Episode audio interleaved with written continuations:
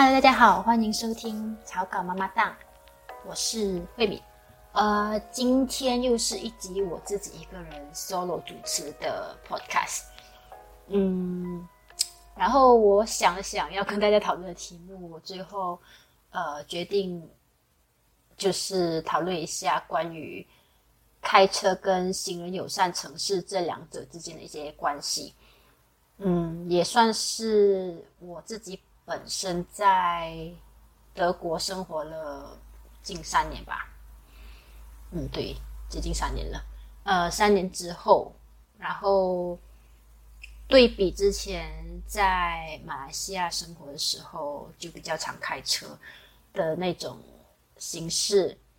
其实我在德国没有太多的机会开车，因为我没有去考这里的驾照。然后也没有车嘛，就基本上不太需要去开车，公共交通也比较方便。但前阵子我就刚好去英国旅游，然后就去租了辆车，就在英国算是体会了一下在欧洲开车的感受。然后，嗯，在那个时候我就特别有感触，因为。呃，当地的一些在城市内开车的一些限制跟大致上的一些规划，让我觉得，诶，确实是城市或者政府在对于开车人士的一些限制，其实会，嗯，很正面的去鼓励人家减少开车，或者是去更多的使用另外一种 alternative，嗯，比如。嗯，走路啊，骑自行车啊，或者使用 micro mobility，就是 scooter 或者是呃那种电子脚车之类的这种通行通勤方式。嗯，然后相对来说，在马来西亚生活的人大多数都会开车。我觉得，我相信我自己之前在吉隆坡工作了五六年，然后我住在巴生，呃，基本上。我相信，其实吉隆坡的公共交通还算是比较发达的，但呃，还是没有方便到，就是我们可以完全不依赖开车这件这这个交通模式去呃去过我们大大致上需要的一些日常生活所需。然后城市规划也还算是比较偏向汽车为上的这种。模式就对于行人没有那么方便，也没有那么的友善，所以基本上在马来西亚的人，我相信大多数是人手一车，就是尤其是上班的人士会更被迫吧，就是去至少要有一辆车，不然做很多事情都不分不是很方便。嗯，我而且我本身就是住在巴生嘛，就其实也不是在吉隆坡，然后工作的地方在吉隆坡，所以其实呃这两地之间的连接模式几乎只有 KTM，然而 KTM 乘坐过的人大概也知道那个感受，就是很长就会取消班次，然后延迟，不然就是人满人满为患。而且到了车站之后，要转去其他地方，其实有点麻烦。而且工作上，因为建筑师嘛，就常常会需要去开会啊，然后去不一样的地方。就总而言之，就是还是开车会比较方便一点。当然，我不知道这会不会是一种对于城市的一种刻板印象。嗯。我相信，其实如果坚持要做公共交通，可能还是可以做到。但是，基本上整个城市的氛围还是偏向于开车是王道这一种模式吧。就基本上，我好像十七岁考了驾照之后，就一直在开车，就很依赖开车这件事情。也曾经在车 break 这样就已经坏掉，或者是需要维修的时候，就被迫。用其他方式去上班或上学，然后就发现，哇，好麻烦啊！就可能平常只是需要一个小时的车程，突然会变成两倍、三倍，呃，也会就会可能会导致你上班迟到啊，下班上上学迟到啊，然后甚至是很多接驳上你会发现非常不方便，然后你需要跨很多非常繁忙的马路，就整个很不安全。所以呃，也是基于这样，大家会讨论说，哦，好像要要达到公共交通嗯完全的方便性提升，然后行人友善、公共交通友善，好像还有很长的一段路。但我想，可能其中一个可以开始去呃思考的，不只是在于 infrastructure 这一方面吧，可能也是一种去逼迫人们换位思考，比如。你不不能只是提倡说公共交通很方便，而同样的也要去让大家开始觉得，嗯，其实开车没有那么方便。因为当大家已经习惯了同一种模式，可能突然要大家去改变那种模式，你需要一种推动力吧。你不能只是光在说啊，用用公共交通比较便宜，然后比较也是很方便，但。大家已经习惯了开车这个模式之后，其实要突然要让他去转转换一个思维还挺难的。所以，嗯，在英国开车那段时间，我感受到了，就是这个呃这一方面的努力，就是让开车人士觉得开车不方便这件事情。嗯，所以我大概可以谈一下吧，就那时候感受到一些东西。就其实，在我英国旅行的时候，我去了大约十天左右，嗯，然后那一周我其实开了接近七八天的车吧，然后就直接从南部开到北部，就大约两千两百多公里的路途，嗯，途经就当然因为跨度很远嘛，所以经过很多大大小小小的公高速公路啊、山路啊，然后也有经过大城市、小城市。然后有些小镇啊、小村庄之类的，就在这一段旅途中，就观察到一些当地开车非常有趣的一些现象或者情况。呃，首先就其实，在英国开车，他们的车限速非常严格。就我相信，在马来西亚当然也是有限速很严格这件事情，也是会有呃呃测速测速灯啊之类的，但。相对的，就是他们在市中心，尤其是行人特别多的那种中心啊、步行区或者是学校周围，限速其实非常非常严格，就可能直接从你普通的嗯六十 km per hour 忽然降至二十 mph，就是或大概是三十 km per hour 左右。而呃，开车人可能就会大概知道，三十的速度几乎就是你完全不需要踩油门，就是那个车就这么滑，滑，就是那个那个感受就是三十。而很多时候在这样的道路上，其实他们的那个呃测速测速照相机，不只是在高速，在这种需要刻意降低速度的地方也会有这种测速，所以呃。所以在那个时候，可能有时候，即使你只是让车在滑行，然后你还是要继续踩刹车，才能去让速度保持低于这个限速内。而且路上也会有很多测速提醒牌，就是当你的车开始靠近那一区域时候，前边的 LED 灯 LED 灯就会显示说：“哦，你现在是在三十二 km/h，就超了两两 km/h，。”这样你就会开始想哦，提醒到你说：“哦，现在要再降更更低一点，再更低一点。”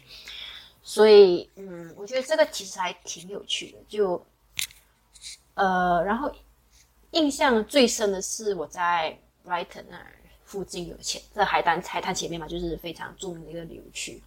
前面有段路其实很长，它是一条直路，很长很长。呃，其实如果当然正常来说，那么长路大家都会开很快，所以他们为了让整条路变得非常的行人友善。整个整个路的规划刻意在中间加了很多的红绿灯，就大家人来人往嘛，所以但是他就把限速就降到几乎是二十 miles per hour，就是在三十 km per hour 左右，然后一路上很多交通灯，所以你的车的开车的感受就是你好不容易就滑滑滑滑滑滑到了一段路，然后到了红绿灯就被必须要停下来，然后停下来之后红绿灯还等特别久。然后就让行人全部过完之后，然后又继续开，又是开那么慢慢的滑滑滑，所以那一段一段路其实得开挺久的，就真的是走路比开车还快。而我我们刚才就提到这一种嗯，路段其实有一个名称叫做 traffic calming zone，嗯，中文叫做交通减速区。嗯，在这些区域里面，其实主要达到的目的目目的就是说，让所有的路人和微型交通优先。而这种方式其实是非常有效，可以去对抗社区内就是开车人士超速和造成嗯这一段路不安全的一种很有效的一个模模式。然后它可以很很正面的去鼓励更安全、更负责任的驾驶行为。因为当你其实真的是当你开车速度降的那么低的时候，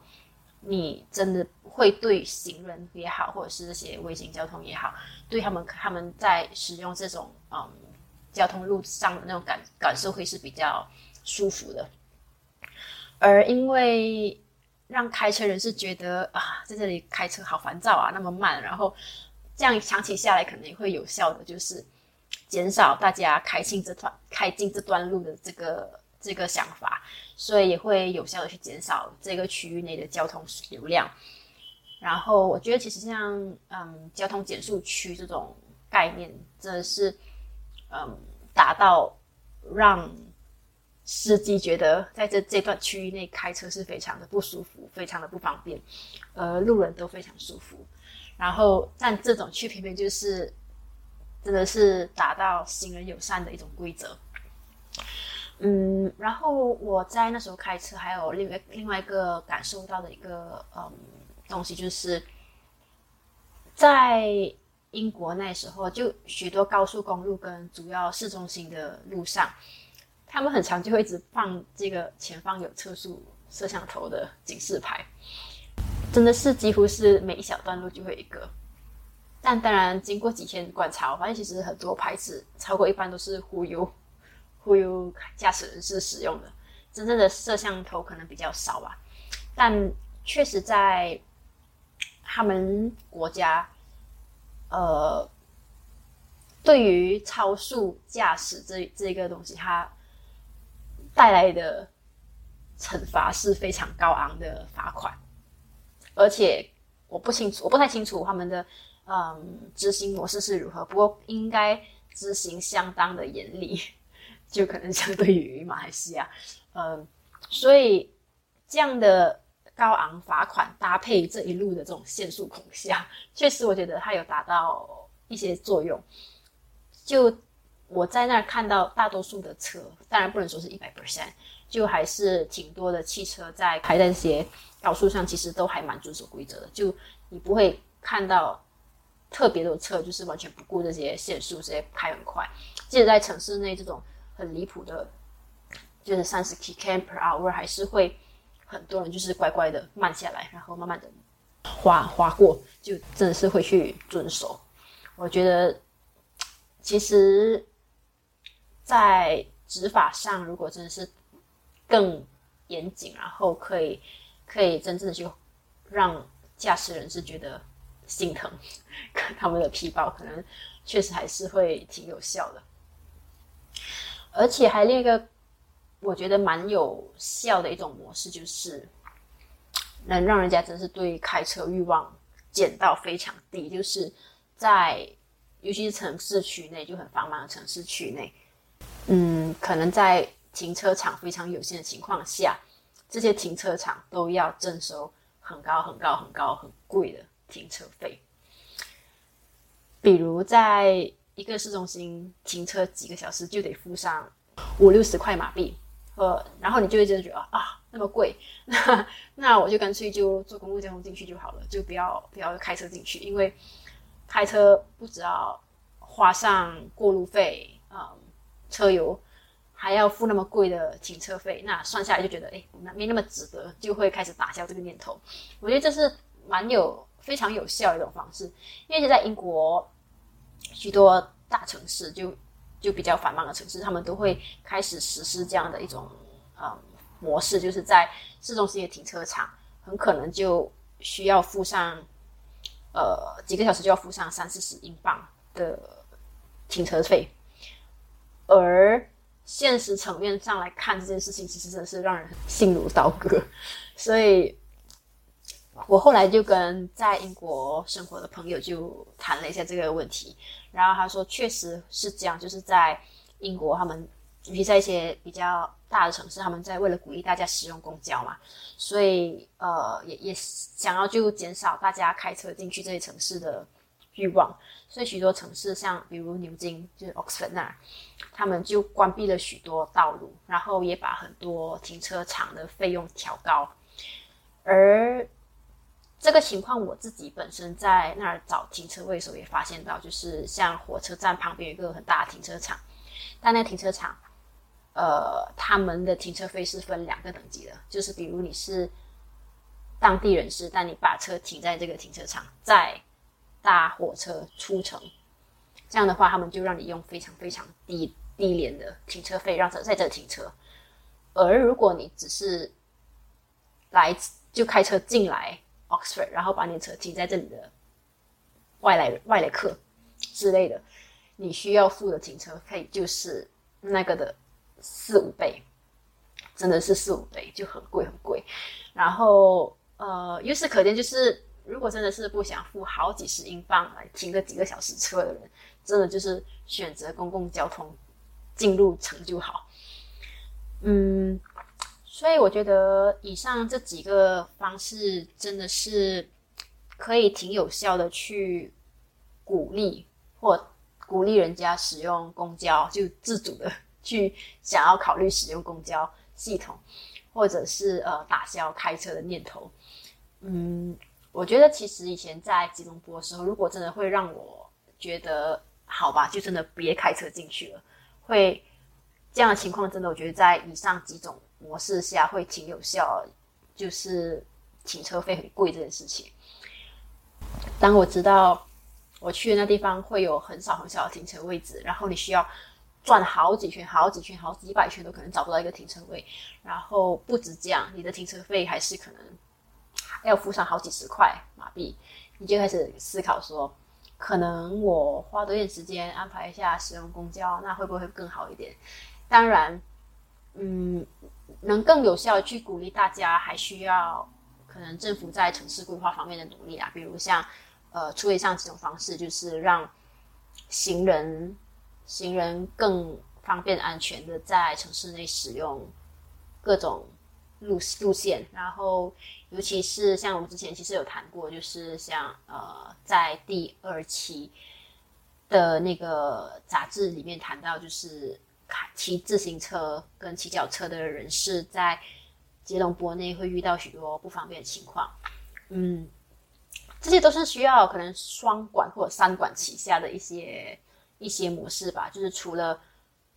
去 demotivate 开车人士开车之外，然后城市的规划也需要相对的让嗯人行行人跟跟自行车的使用非常的方便，也同时要增加。公共交通的方便性，就像嗯，其实现在我在欧洲生活，我其实，在德国上基本上完全没有开车，我也不会觉得会很大的不方便。真的是除了很偶尔几次，比如可能像需要搬家，然后你买了很大很大件的物品，就是需要把它搬进公交，可能也不是很行得通，或者可能路线很远，就要搬回家就很麻烦。之外，大致上在日常生活其实都不会觉得不开车特别不方便，因为公共交通的分布是很密集的，就是你可以一出门就走可能两三百米、三四百米，就一定会有呃巴士站或者是嗯地下地下地下铁道，就他们在这里叫五板，就是。Underground um transit，或者是有的城市有 tram，就是这些公交，就各种的公交的搭配，就会让你很方便的可以抵达你想要去的地方。嗯，对，所以日常生活不管去上班啊、去买菜啊，或者是出去见朋友什么的，就用这种通通勤模式，在外加如果可能你你的家真的离。公交站特别远，就很多人会可能选择，呃，骑脚踏车到公交站，然后再转车，或者是路路上也会很多可租借的微型交通，比如嗯 scooter，或者是嗯电电动自行车之类的，就你可以使用这种模式，就先抵达公交站，再再转车到下一站，就到你的目的地为止。所以大致上这样的规划，其实我觉得在这种各种模式好一起。去实行，慢慢的实行的话，可能有一天，可能吉隆坡或者是马来西亚也可以成为这么公交 friendly 的一个一个城市，也说不定。嗯，anyway，所以其实这一集就是只是分享一下，就是我自己本身身为多年的开车人士，然后在从来没有想过有一天可能我真的会脱离开车依赖这件事情。之后，然后再重新在呃旅游时在外国开车的时候看到的、观察到的一些感受的分享吧。好，嗯，今天这一集大概就是这样吧。如果大家有什么想法，或者是自己对于可能吉隆坡市市内或者可能其他马来西亚城市的公交系统一些建议或者是想法，也可能可以跟我们分享一下。好，谢谢大家的收听，那我们下期再见吧，拜拜。